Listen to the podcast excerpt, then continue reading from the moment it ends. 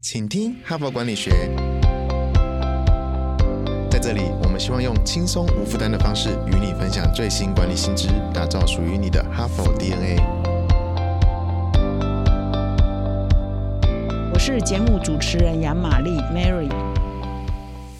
大家好，今天是农历呢春节假期十天过后的第一周上班日的第四天了哈，已经是第四天了。我想呢，这一周过完了，大家应该就调整到正常状态了哈。所以，我们这一周呢，我们的同事呢也很贴心哈，就特别设计了一周哈，陪大家度过这个长假过后重新开机哈。可能觉得压压力很大，可能觉得蛮焦虑的，因为工作堆积很多嘛哈。然后一月工作时间少十天，二月呢还有。一个二二八有四天假期啊，所以大家都会爆忙哈。虽然工作时间短，但是可能累积的量很大嘛哈。所以我们就很贴心的这一周就来谈谈如何处理工作中的压力跟焦虑哈。那么事实上呢，从礼拜一到礼拜三呢，我分享三篇文章，事实上每一个作者呢都不一样，所以呢他们都提供了很多的方法哈，如何排解工作中的压力跟焦虑的各种方法哈。大家都有很多不同作者呢有不同的经验跟不同的 tips 啊，所以。各位听众，如果你边听我的 podcast 边把它抄下来，第一个方法、第二个方法、第三个方法等等，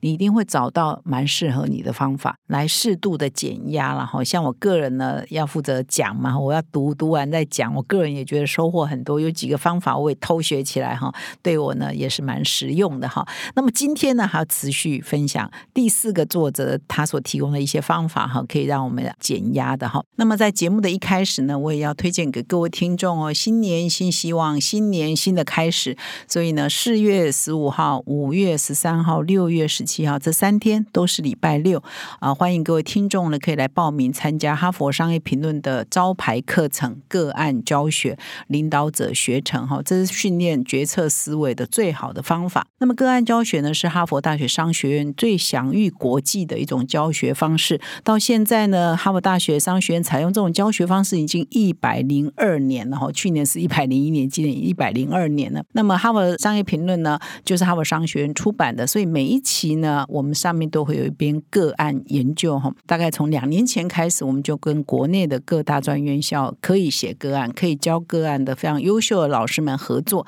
来帮我们的读者开个案教学的课程。绝对是呢，在台湾很少见的一种学习的方式。那哈佛大学商学院的学生呢，一个硕士生呢，他毕业前呢，必须要读满五百个个案，是毕业生的公认哈，对他们一生的帮助最大。最让他们受用无穷的一种学习的方式哈，所以在这里呢，特别推荐给我们哈佛商业评论的哈帕的听众们哈，欢迎你来报名我们的第八期的课程。现在已经进入第八期的，请到说明栏点击连结哈，可以参加我们的课程。同时呢，我们今年呢有一个新的希望，就是希望可以跟我们的听众呢多多的互动，所以我们呢持续的在我们的节目中邀请各位听众可以留言给我们哈。那如果你留音档给我们呢，我们还有机会呢。在节目中播出你的呃留言。那我们今天呢，稍后呢要播的音档呢，是我们正大外文系今年刚毕业的学生高以安呢，他听我们节目的一些回响哈。所以以安，你今天要听我们的节目听到最后因为最后呢有你的留言。好，那么接下来呢，我们开始进入今天的主题哈，如何管理压力跟焦虑。我们前三天呢，一共已经分享了三篇文章哦。其实每一篇文章的作者都不一样嘛，所以他们都有一些不同的方法哈，来跟各位听众分享如何排除压力。那我今天要分享这篇文章的作者呢，叫克里斯蒂哈赫奇斯。那他所写的这篇文章叫做“别把压力传染给别人”哈。所以今天的角度不一样啊，就是我们前三天谈的就是说，哎，你的压力啊，你要怎么排解哈？那今天又给我们一个观点，就是说。当我们觉得压力很大的时候，别人都感受得到，不是只有我们自己感受得到。我压力很大很大，你也会释放出那个能量给你周遭的人，他们都会想要。对你的敬而远之哈，因为当压力大，大家都觉得你是个火药库也好，或者是个压力锅也好，没有人愿意靠近你嘛哈，所以这个也会影响到你的人际关系，会影响到你的人和，会影响到你的办公室跟别人的合作哈，所以这个也要让我们要小心了哈。那克里斯蒂呢，赫奇斯这位作者本身呢就是一个领导力的教练 coach 了哈，所以他专门在教这个高阶主管怎么做沟通哈，他也出了蛮多畅销书的。那他创了一个公司叫赫奇斯公司哈，他担任这个总裁，同时他也在美国的乔治城大学在教这个转型领导的课程哦，所以在这一方面呢是蛮权威的。那么在我们 Parkes 的第二十二周，也就是一百零六集左右哈，我曾经分享那一周的主题是打造个人品牌。那在那一周里头呢，我也曾经分享过同样这位作者克里斯蒂的另外一篇文章，叫《在别人眼中你的工作形象是什么》哈，那是属于打造个人品牌那一系列的哈，所以各位听众呢也可以回听哈，来看看他的一些想法。那在今天我要分享这篇文章叫做“别把压力传染给别人”呢，他是这么写的哈，就是说其实呢，压力呢就像传染病一样会扩散哦。如果你又是一个部门主管哈，或公司的一个主管的话，你只要带着压力，或者别人都可以感受到你的压力，那你整个办公室的气氛呢也会非常高压，非常的呃肃杀，所以对办公室其实不是很健康哦。这边呢就提出说，根据研究，就是我们啊，光是看别人紧张，就是。不是我紧张，是别人紧张。他就在我的旁边，他就是我的主管，他就是我的同事。我看着别人紧张，我呢也会分泌这个压力荷尔蒙哦，皮质醇哦，就是别人紧张，我也会感受到像传染一样，会传染给我。所以呢，他就说他指导过很多这个高阶主管嘛，因为他是高阶主管的教练嘛。那他在指导这些高阶主管的时候呢，他们就常要面对面访谈嘛，哈，对话嘛。那他就常常听到这些主管呢这么说了哈，来面。描述哈，他们怎么描述这个压力很大的同事啊？他们这样说，比如说，如果那个同事压力一来，哈，我会尽量躲开他。就是说，主管会讲说，别的同事我压力很大，他也不想靠近他嘛，哈。那么如果说他过得不太顺利，哈，有些人如果过得不太顺利呢，其实他都会写在脸上，全部人都知道，所以全部人都会躲着他。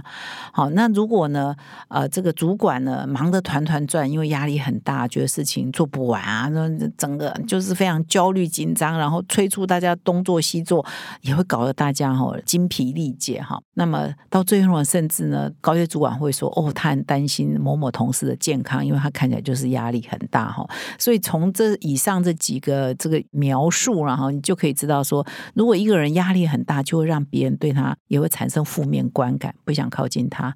担心他的健康，不想跟他太近，因为会被他带着团团转。也会被他带着哈，很精疲力竭，因为他老是给你负能量嘛，所以我们都会先天上有那个基因或有那个动机，我要逃离他嘛，所以呢，就变成是说，你一个人压力大，就会影响到其他的人哈。这个我们比较少从这个角度去想。我们前三天的文章啊，就是压力怎么影响到我们个人，我没有去讨论到说，哎，我们的压力也会影响别人，或别人的压力也会影响我们，所以它就像是一个传染病一样。所以一个办公室如果一两个这样的人，他这办公室呢，工作起来就不会太协调哈，工作起来也不会太顺畅，因为大家都想要远离他嘛。那你怎么一起工作呢？那么前三天呢，我刚刚从开头就跟各位分享说，每一天呢都分享很多方法 tips 啊，哈，来怎么样排解自己的压力。这一篇文章也是哈，就是他先让我们认知说，压力是传染病。如果我们压力会影响到别人，别人压力也会影响到我们。所以呢，我们没有办法控制别人嘛，我们可以控制我们自己。所以他又分享了很多。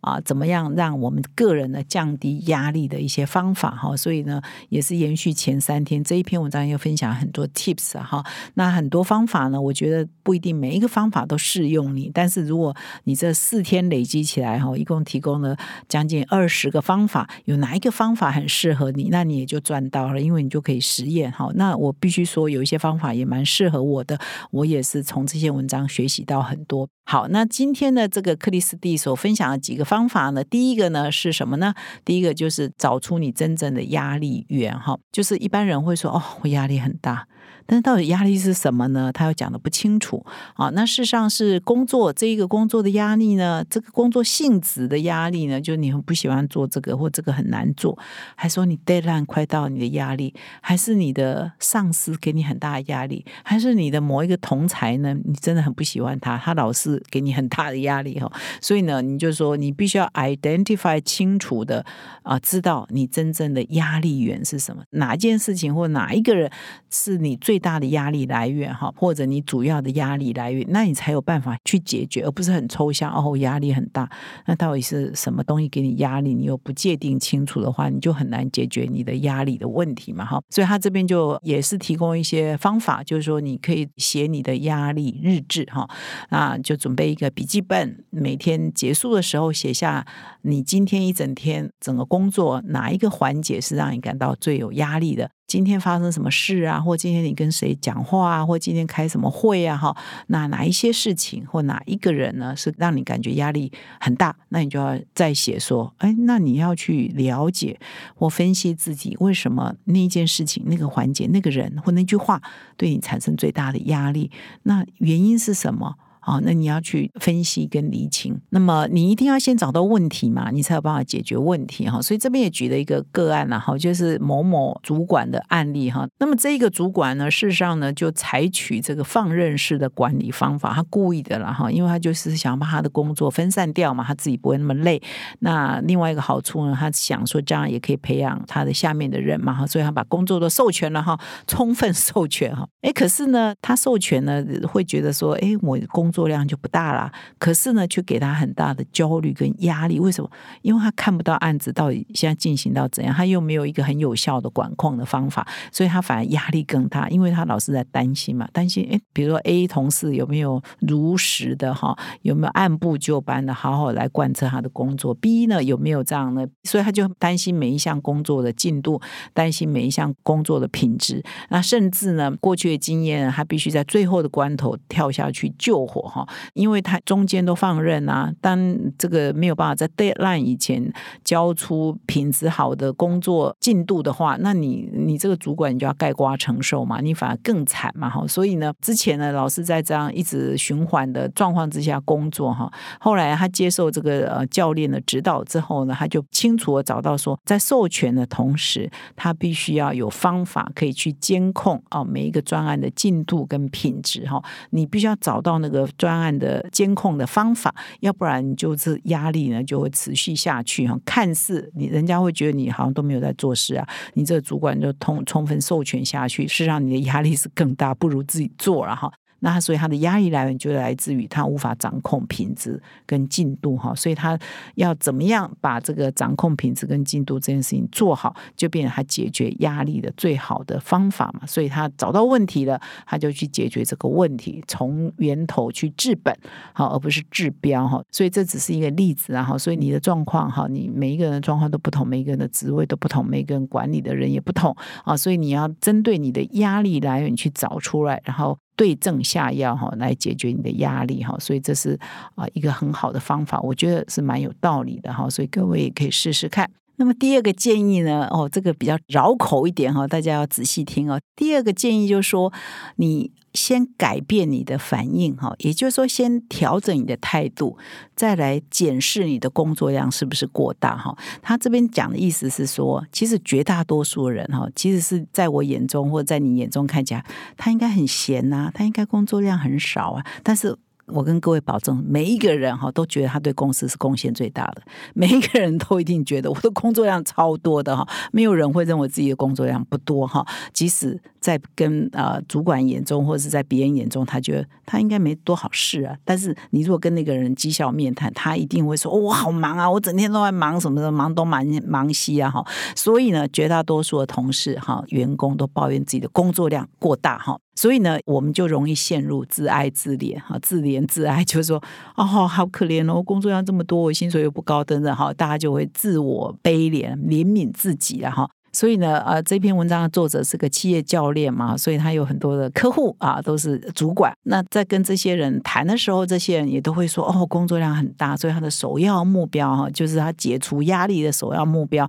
就是授权哈，就是把我的工作量减少哈，就是让我的工作量越来越少哈，这样就是解除压力最好的方法。但是他说，事实上不是，因为每个人对工作量的感受呢是不同的哈，所以呢，你应该先检视你的感受。再来调整我们的工作量，这样是比较有效的哈。所以这样子，我一开始说，哎，这一段比较抽象，我希望你听得懂，有跟上哦。就是呢，你如果对工作的这个量的高与低呢？的感受呢，不先检视我们这个感受呢，工作呢，你永远哈，每一个人都觉得他工作量是很高的哈，所以要先检视我们的感受，再来看是不是真的我们的工作量很高。他这里举了一个对比的案例哈，就是他有一个客户呢，他就一直跟他反映说，哦，他工作量太大等等。那他在跟他对谈的时候呢，就引出来说，哎，他观察他另外一个同事是哈，这个客户的同事，哦，他的工作量呢。好像呢，绩效啊、业绩啊都不比这个客户低哦，呃，甚至更高。